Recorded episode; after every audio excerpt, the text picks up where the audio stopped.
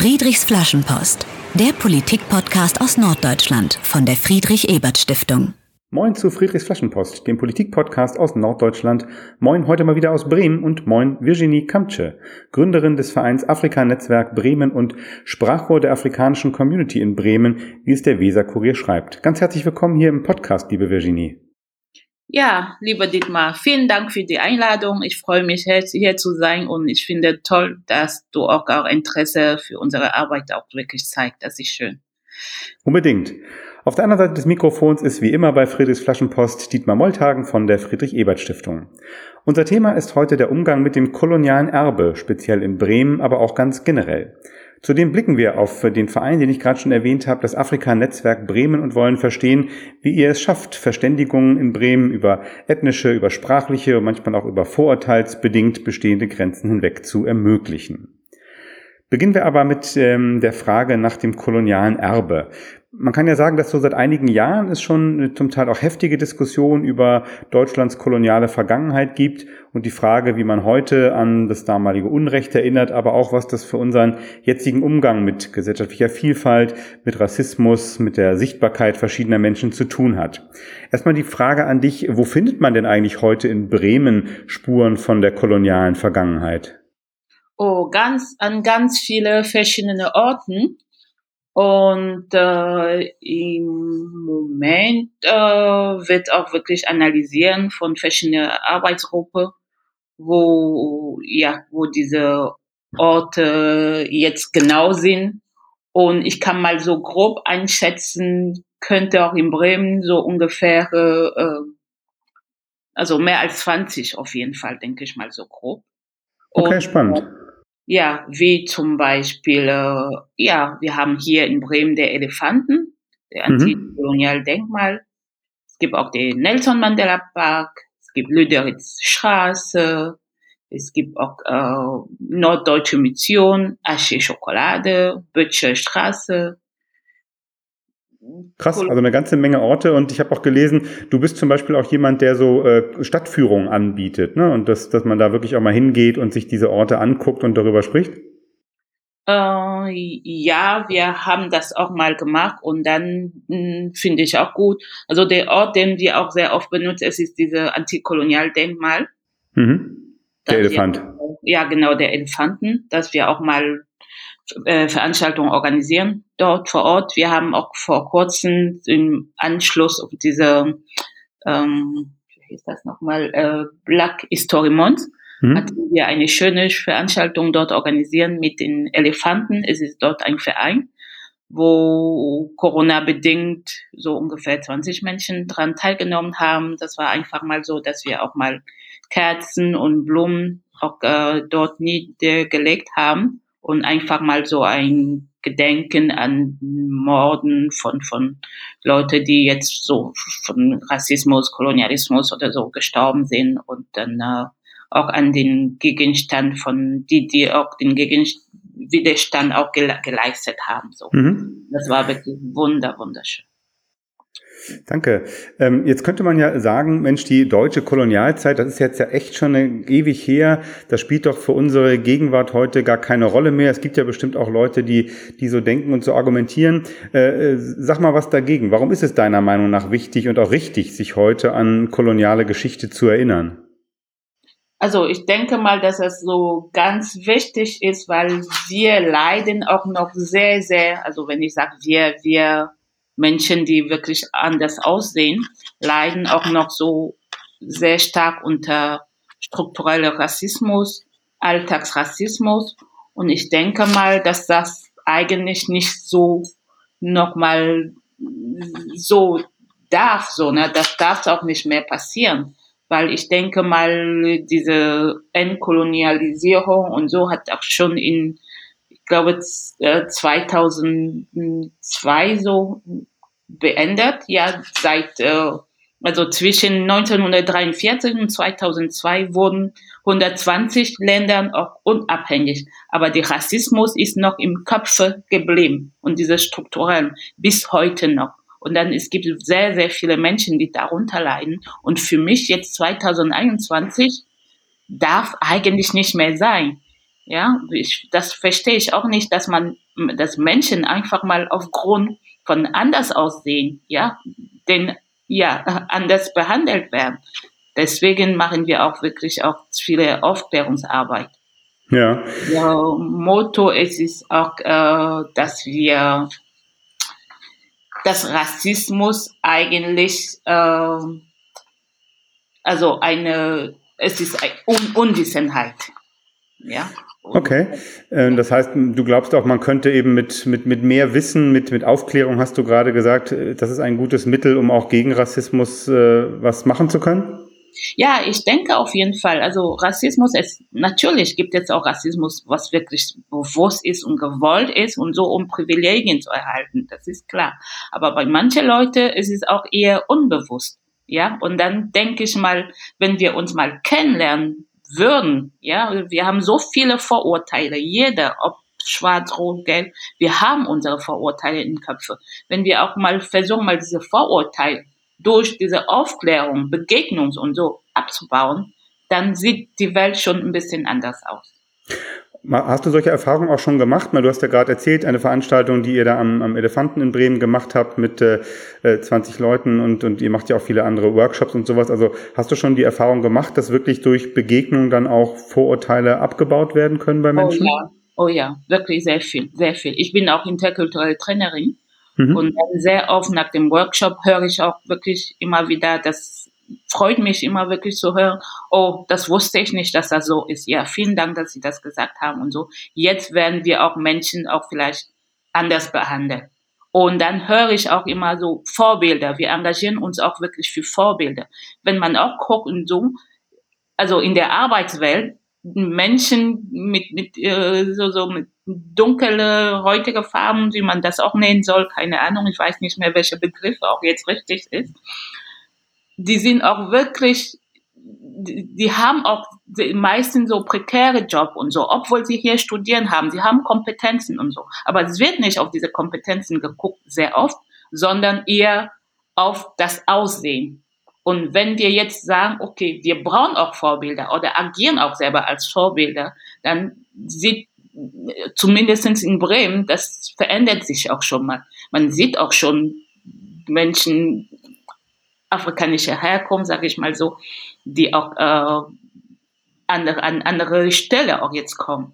Hm. Finde ich gut. Es ist wirklich nur noch ganz wenig zu sehen. Ich würde mich freuen, wenn das wirklich überall zu sehen werden, weil diese Vorbilder sind auch wichtig. Es sind nicht alle Afrikaner, also Menschen afrikanischer Herkunft, die auch, keine Ahnung, in Afrika geboren sind. Es sind Kinder, die hier geboren sind, die nur anders aussehen. Das sind mhm. schwarze Deutsche sozusagen. Aber sie werden aber trotzdem auch mal anders behandelt, weil man denkt, sie kommen von woanders. Man denkt vielleicht manchmal, dass sie die Sprache nicht beherrschen und so, obwohl sie hergeboren sind, können sehr gut äh, Deutsche sprechen. Manchmal werden, werden denen gefragt, woher kommst du? Und sagt, ja, ich bin in Bremen geboren. Woher kommst du eigentlich? Woher kommst du wirklich? Mhm. Solche Frage, das, ja, vielleicht fragt man so aus Neugier und so, aber ist auch mal gut jetzt, dass das in den Kopf auch mal bleibt. Ja, es gibt auch hier schwarze Deutsche. Danke, du, du sagst einerseits, äh, gibst du eine motivierende Botschaft, dass du die Erfahrung gemacht hast, Menschen in solchen Seminaren und, und Begegnungen, da, da kann man auch das Denken von Menschen verändern, da kann man auch wirklich aktiv was gegen Rassismus tun. Zum anderen sagst du ja, es ist einfach natürlich äh, Realität, dass gerade Menschen äh, jetzt äh, schwarzer Hautfarbe diskriminiert werden, einfach weil sie anders aussehen. Du hast mal in einem Interview gesagt, das fand ich total äh, spannend, äh, auch mit Blick auf, auf deine eigene Biografie, ich zitiere dich jetzt, egal was man in einem afrikanischen Land war, ob Bauingenieurin oder Rechtsanwalt, in Europa muss man putzen. Äh, warum glaubst du, ist das so, dass das äh, in Deutschland man deiner äh, Wahrnehmung, also dass man, dass wir so fixiert sind auf, auf, äh, auf Hautfarbe, auf Herkunft, äh, auf diese Frage, woher kommst du eigentlich, was ja eben so eine Ausgrenzung auch bedeutet?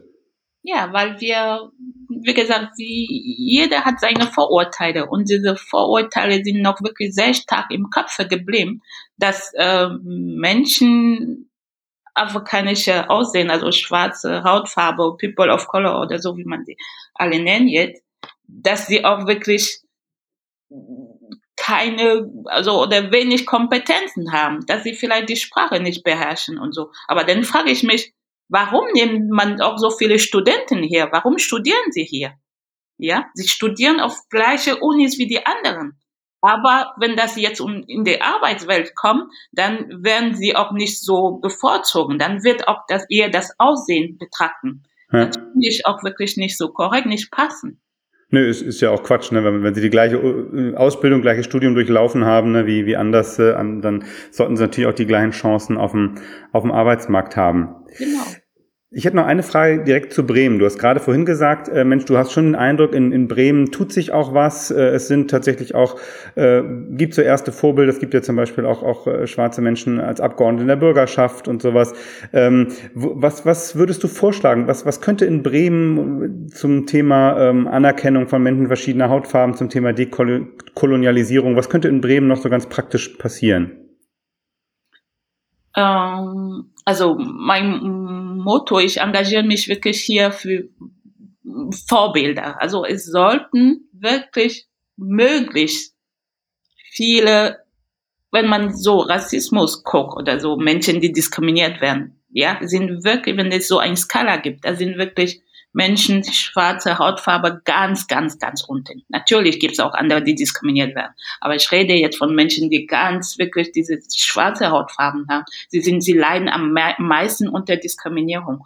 Ausgrenzung und so. Und das sind auch wirklich die Menschen, die auch nicht so viel in Institutionen und so vertreten werden. Ja, und dann denke ich mal, wenn Bremen jetzt noch, denen noch mehr Chancen geben würden, diese Kompetenzen zu zeigen, ihre Talente auch zu zeigen, dann wird auch schon mal sehr, sehr groß. Okay, du hast auch schon gesagt, wir haben auch hier äh, Elombo Bolayela, eine schwarze Abgeordnete, das ist gut. Es gibt auch jetzt äh, einige Schwarze, die auch jetzt äh, im Museum auch, äh, also es gibt eigentlich zumindest, ich kenne die im Museum arbeiten. Ich höre auch, es gibt auch Schauspieler im Theater Bremen und so. Aber es muss noch viel, viel, viel mehr, viel mehr sein. Ja. Und ich freue mich auch, wenn ich jetzt in, in, zur Bank gehe, dann sehe ich auch da im Schalter ein Schwarzer oder bei einem, einem, einem ähm, Frauenarzt habe ich letzte Woche eine schwarze Frau aus Kenia gesehen. Ich habe mich gefreut, ich sage, wow, schön. Und das tut wirklich gut. Man fühlt sich angesprochen zumindestens, ja. Und sagt, okay, also ich, ich, ich kann mal so eine Anekdote auch äh, äh, erzählen. Ein Junge hatte mich gefragt, äh, weil äh, es gab so ein Telefonat und hat jemand, ein Schwarzer, jemand aus Togo, er hat auch im Gesundheitsamt gearbeitet und dann äh, hat der Junge gefragt, äh, ja, der hat gesagt, der arbeitet im Jugend, Jugend, also Gesundheitsamt. Das war für ihn ein Wunder. Er sagt, er ist doch Afrikaner. Ich sag, ja. Und der arbeitet im Gesundheitsamt. Sag, ja, warum nicht? Also solche Dinge haben mich wirklich ich habe mich hintergefragt, hinterfragt, so, wieso ist das für ihn ein Wunder? Also das heißt, er hat kein Vorbilder gesehen. Er hat das nie gesehen. Und deswegen, ja, wie soll er sich, äh, womit soll er sich jetzt orientieren? Ja, nicht nur, ich möchte nicht sagen, dass prekäre Jobs kein Job sind, aber es soll auch nicht nur das sein. Total. Danke. Ich glaube, an solchen Geschichten wird es echt deutlich, ne, was, äh, was das auch für eine Bedeutung hat, Vorbilder eben zu haben und an denen man sich auch orientieren kann und dann auch merkt, Mensch, was, was hält die Gesellschaft äh, in Deutschland generell, aber auch speziell in Bremen für mich alles noch äh, bereit. Vor Vielen Dank für diesen in der Bildung, ne? Wirklich, Entschuldigung. Ja. In der Bildung ist auch, soll auch wirklich ganz, ganz viele, viel davon werden. Ja, weil das Bildung ist sehr, sehr wichtig. Und wenn man auch äh, Kinder, afrikanische Herkunft, also von deren Eltern aus Afrika kommen, ja, womit sollen sie sich auch in der Schule identifizieren? Absolut. Das ist ja, haben wir schon häufiger darüber gesprochen, in Deutschland ja auch, ne, dass es generell viel mehr Lehrerinnen und Lehrer auch ne, mit aus ganz verschiedenen äh, Herkünften geben sollte, einfach um solche Vorbildfunktionen äh, auszuüben. Hast du, hast du völlig recht. Ja. Danke dir für diesen ersten Teil des Gesprächs. Wir gucken gleich auch noch eben konkret auf euren Verein, das Afrika-Netzwerk Bremen und wie ihr eben auch versucht, solche Vorbilder zu sein und für Verständigung zu arbeiten. Wir wollen aber auch dich ein bisschen näher kennenlernen. Das gehört ja immer zu unserem Podcast hier bei Friedrichs Flaschenpost dazu und beginnen mit unserem kleinen Spiel Friedrich fragt. Also zehn Entweder-Oder-Fragen von mir und äh, spontanen Antworten von dir, okay? Mhm. Legen wir los. Ähm, isst du lieber Süßes oder Salziges? Ja, Süßes, glaube ich. Liest du äh, lieber einen Roman oder ein Sachbuch? Lieber ein Sachbuch. Schaust du im Fernsehen lieber einen Film oder eine politische Talkshow? Eher ein politisches Talkshow. äh, wenn jetzt nicht gerade Corona ist, bist du ein Mensch, der lieber draußen ist oder der auch gerne drinnen bleibt? Oh nee, ich laufe sehr gern. Ähm, wenn du Sport machst, machst du es dann lieber allein oder lieber in einer Gruppe? Ja, lieber in einer Gruppe, dann kann ich mich wirklich austauschen. äh, wenn du in Urlaub fährst, dann äh, willst du dann aktiv sein oder vor allem entspannen? Ich glaube, ich bin immer sehr aktiv. ich äh, kenne dich schon ein kleines bisschen und ich äh, würde das bestätigen. Was sagen deine Freunde über dich? Bist du chaotisch oder organisiert? Äh, also ich denke mal, sie sehen das so ein bisschen chaotisch, weil ich das ganz viele mache. Sie verstehen nicht, wie kannst du so viel machen? Wie schaffst du das? Wann schläfst du und so? Aber ich glaube, ich bin eigentlich sehr organisiert. Wenn dir jetzt jemand einfach so 1000 Euro schenkt, äh, würdest du das Geld gleich ausgeben oder sparen? Oh nee, ich würde auch ausgeben. glaube ich, dass äh, ich darf das eigentlich nicht von mir sagen, aber ich bin sehr großzügig und ich kann wirklich nicht sehen, dass Menschen leiden, vor allem in Afrika. Jetzt hört man immer, ja, ich habe kein Geld für dies, kein das und das. Es gibt auch Leute, die brauchen auch Bildungsgeld und dies und jenes. Dann würde ich wirklich mal ein Verein oder Familie auch unterstützen damit. Wenn du das hast, sehr gern. Äh, das war jetzt leider eine, eine spielerische Frage. Zufälligerweise habe ich jetzt gerade nicht äh, 1000 Euro äh, zur Hand. Äh, ein ein habe ich noch. Ähm, was, was hilft besser gegen Diskriminierung? Ähm, eine bremenweite Pl Plakatkampagne für Toleranz oder viele einzelne Antirassismus-Workshops?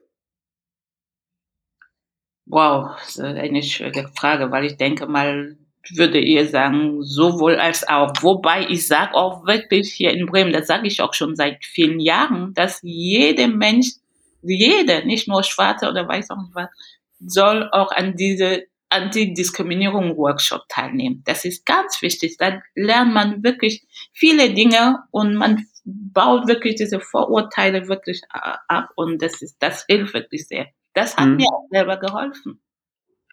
Ja, das finde ich, äh, finde ich spannend, dass du das immer wieder so betonst, denn ich glaube auch, dass äh, das eine ist ja sozusagen, dass es ja gar nicht darum geht, äh, dass man sagt, okay, wir, wir sorgen in diesem Workshop dafür, dass Menschen überhaupt keine Vorurteile mehr haben. Menschen haben immer Vorurteile, hast du ja vorhin auch schon gesagt, aber man muss sich dessen zumindest bewusst sein.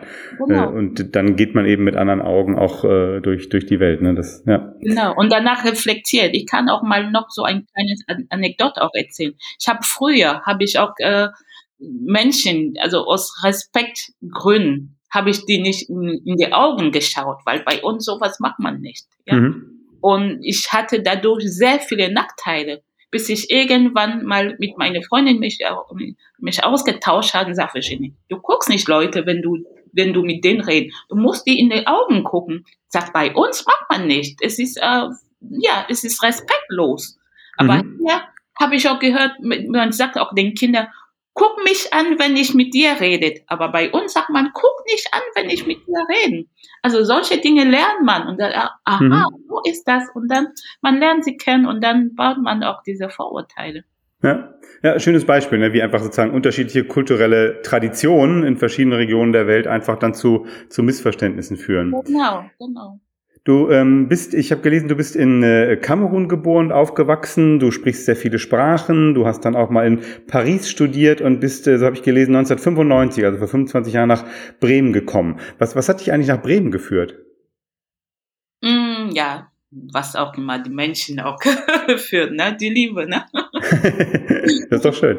Ja, ja. Also mein Mann, den ich auch in Kamerun kennengelernt habe, wollte in Bremen promoviert. Er hat auch äh, in Recht, Recht promoviert, war jetzt Anwalt in Kamerun. Und dann sind wir zusammengekommen und der hat hier promoviert. Ich habe hier Informatik studiert. Und dann bin ich in Bremen ge geblieben und ja, ich bin Bremerin. Absolut, absolut. Was, was magst du denn an Bremen besonders gern? Oh, die Natur.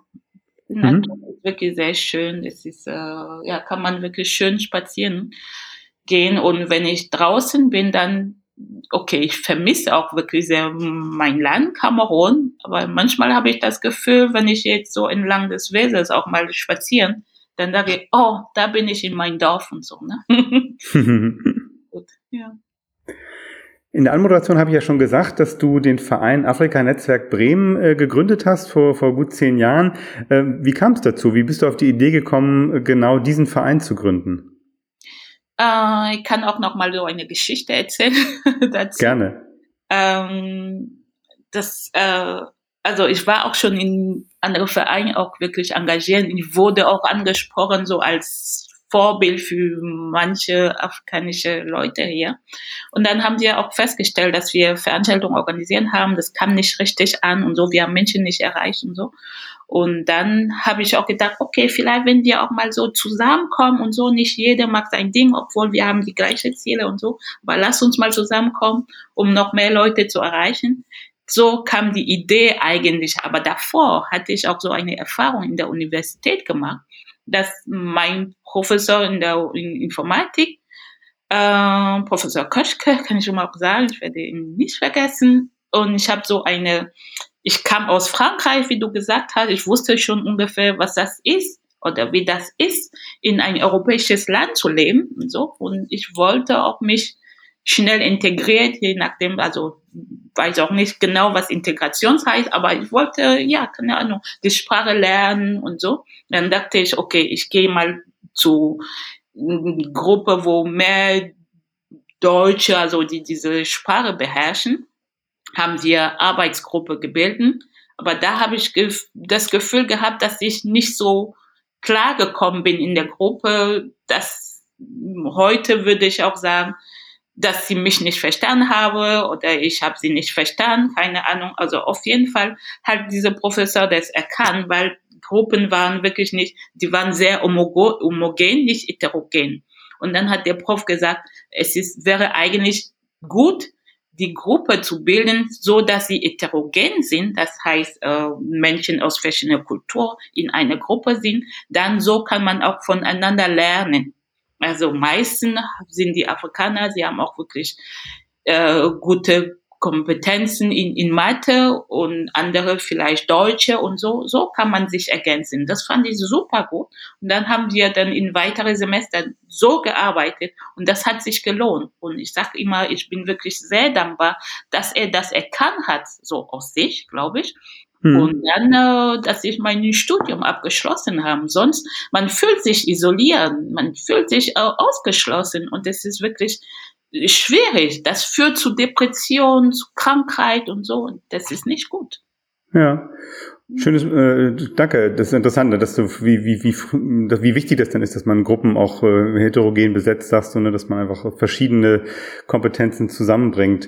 Ich habe jetzt gelesen auf, auf eurer Homepage vom, vom ANB, dass ihr euch mit Themen beschäftigt, äh, für die sich Afrikanerinnen und Afrikaner in Bremen, ihre Freundinnen und Freunde mit und ohne afrikanischen Migrationshintergrund interessieren. Was, was sind denn das für Themen im Moment, die euch im, im ANB beschäftigen?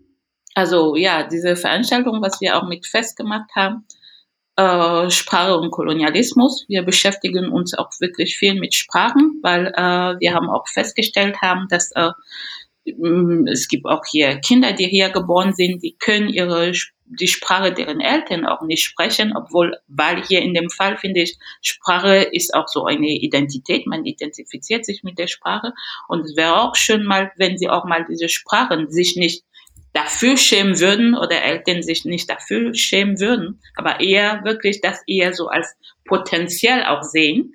Und dann, ja, im Moment haben, machen wir so ein Projekt mit der Volkshochschule und Bildungstreff Entwicklung, wo die Sprache, manche afrikanische Sprachen, in dem Fall jetzt fangen wir mit Twi an, weil hier leben sehr viel Ghana, dass sie auch die Kinder die Chancen haben, diese Sprachen zu erwerben.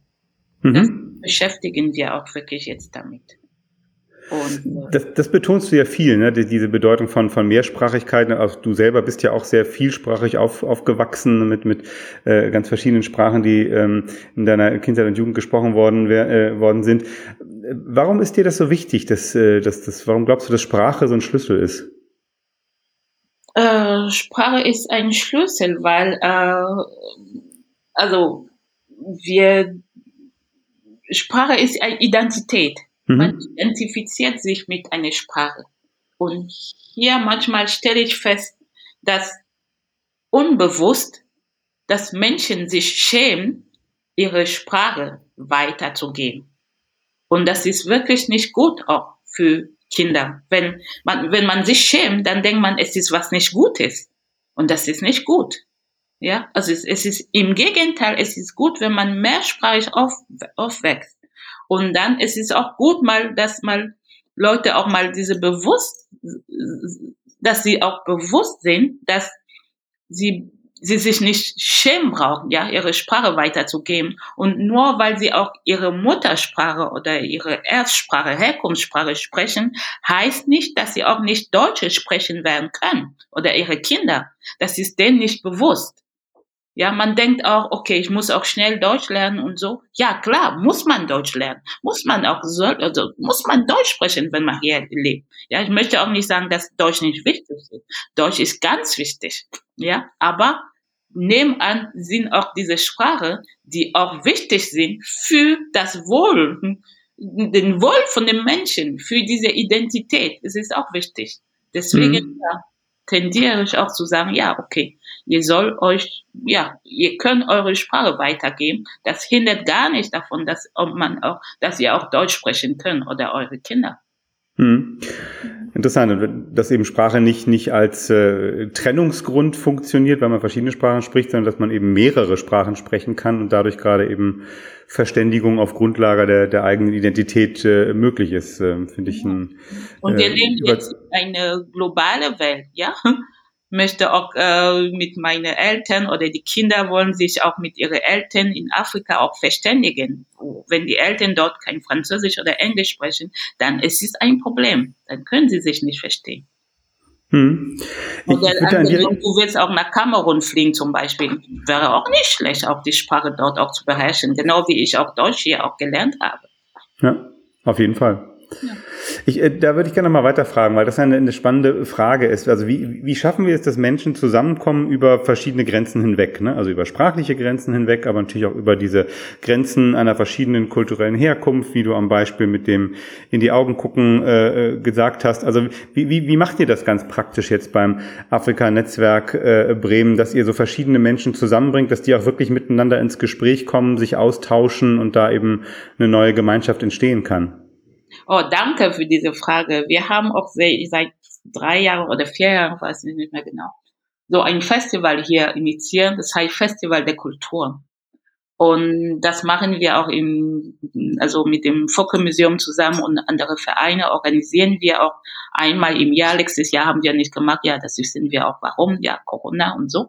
Und dann, äh, da treffen sich auch in diese schöne Park vom Focke Museum treffen sich Leute aus verschiedener Kultur. Und dann lernen sie sich kennen, dann wird, gibt's so einen Austausch und so. Und dann merkt man aufgrund dieser Austausch und so, dass wir auch genau vier Beine, zwei Ohren, ein Kopf wie alle anderen auch haben. Und dann, warum können wir auch nicht zusammenkommen und, und reden, Projekte zusammen initiieren und so. Dann, äh, ja, das hat wirklich sehr, sehr gut geklappt. geklappt das äh, ähm, erste Mal, wo wir auch im Focke-Museum gemacht haben, da sind so ungefähr 5000 Menschen zusammengekommen. Und bis heute fragen sie danach, wenn ich auf die Straße sage, oh Virginie, was machen wir, wann machen wir das nächste Fest? Toll, ja. Ja, und heute gerade haben sie auch besprochen, dass wir auch weitermachen wollen, auch wenn Corona da ist und so. Aber jetzt lernen wir auch mal virtuell zu leben, genau wie wir auch dieses Interview auch machen. Und das nächste Festival im Fotomuseum wird auch äh, virtuell stattfinden. Und Ach toll. Ist gut, ja. Gibt es schon ein Datum, was wir hier verkünden dürfen, oder? Nee, leider noch Okay, nicht. alles gut. Aber äh, Äh, eine Frage noch, wer uns jetzt zuhört und das interessant findet, was, was ihr macht im Afrika-Netzwerk Bremen, wie, wie kann man bei euch mitmachen? Wie kommt man in Kontakt mit euch? Uh, wir haben eine Webseite www.anb-bremen.de. Ja, kann man auch da uns auch durch diese Webseite erreichen. Aber sonst, äh, meine E-Mail-Adresse ist auch sehr bekannt. Kann man mir auch eine Mail schreiben und so. Und wir freuen uns wirklich sehr, sehr, sehr. Es gibt so viel zu tun, dass wir, ja, wir freuen uns auch auf Leute, die mit auch machen, mitmachen wollen einfach mal sich kennenlernen, einfach mal so ein Gespräch führen und so. Sie müssen auch gar nicht arbeiten, aber aber dürfen genau. Ja. Sehr gut. Mit uns reden sie schon mal sehr gut auch. Ja. Ja. Äh, wir bei, bei Friedrichs Flaschenpost, wir sind ja auch äh, ein Politik-Podcast, deswegen wollte ich noch eine Frage stellen. Äh, du hast jetzt diesen Verein gegründet, du hast auch die Auszeichnung bekommen als mal 2019 als Diversity-Persönlichkeit des Jahres in, in Bremen. Wie, wie, wie politisch verstehst du eigentlich deine Arbeit? Also bist du regelmäßig im Kontakt auch mit, mit Abgeordneten, mit, mit den Senatsbehörden? Ist, würdest du sagen, du bist auch eine, eine da auch politisch aktiv oder steht das gar nicht so sehr im Vordergrund deines Engagements? Ähm, also ich persönlich sage ich immer so, ich bin nicht so, ich mache keine Politik, aber viele sagen doch, Virginie, du machst Politik. Deine Arbeit es ist wirklich Politik. Und äh, da, ja klar, ich stehe dazu, ja, ich mache vielleicht ist das Sozialpolitik, weiß ich nicht, aber ich sehe mich auch wirklich als Mensch, den auch äh, Menschen zusammenbringen möchte, den auch wirklich kämpft für Frieden ja, und ja, klar, kann man das schon so als Politik sehen, sehe ich auch so. Und dann, äh, ja, Politik ist auch eine gute Sache. Vielleicht kann ich auch hier sagen, ich bin auch äh, Vorsitzende der AG Migration und Vielfalt der SPD. Also ich mag Politik. Auf jeden Fall finde ich das, was du berichtet hast von dem, was, was ihr beim Afrika-Netzwerk Bremen macht, äh, total politisch, ne? wie du sagst, ne? für Frieden, für Verständigung, für Überwindung dieser Grenzen innerhalb einer Gesellschaft einzusetzen, finde ich ja äh, total wichtig äh, und im, auch im politischen Sinne einer, einer funktionierenden Gesellschaft. Mhm. Ja, unsere Zeit neigt sich schon dem Ende entgegen. Ähm, du weißt, dass äh, wir zum Schluss jeden unserer Gäste bitten, eine Flaschenpost an die Zukunft zu schreiben. Wenn du jetzt an die Zukunft denkst, äh, in, in Bremen, äh, vielleicht lassen wir Corona mal beiseite, da haben wir schon so viele Flaschenposte zu äh, gehört in den letzten Wochen. Was, was schreibst du in deine Flaschenpost an die Zukunft Bremens? Ich würde einfach mal Bremen sagen. Bitte, bitte Bremen, liebe Bürgermeister und alle, die so Entscheidungsträger wir haben auch hier Kompetenzen auch hier anzubieten. Bitte gucken auch einfach mal, schauen mal auf unsere Kompetenzen, nicht auf unsere anders aussehen. Und vor allem auch Kinder, die hier geboren sind. Sie haben nichts mit dem Land, wo ihre Eltern kommen, haben sie wirklich nichts damit zu tun. Und sie sollen auch wirklich nicht so gelesen werden. Vielen Dank. Eine wunderbare Flaschenpost zum Ende äh, dieses Gesprächs. Vielen Dank äh, für das Gespräch. Virginie Kamtsche. Gründerin des Afrika-Netzwerk Bremen, äh, im Hauptberuf Fachpromoterin für Migration, Diaspora und Entwicklung. Ganz herzlichen Dank, dass du dabei warst und deine Gedanken, deine Erfahrungen mit uns geteilt hast. Vielen, vielen Dank. Ich habe mich wirklich sehr, sehr gefreut. Das war ein sehr angenehmes Gespräch und das gibt Hoffnung für die Zukunft, dass wirklich das Frieden auch mal herrschen wird.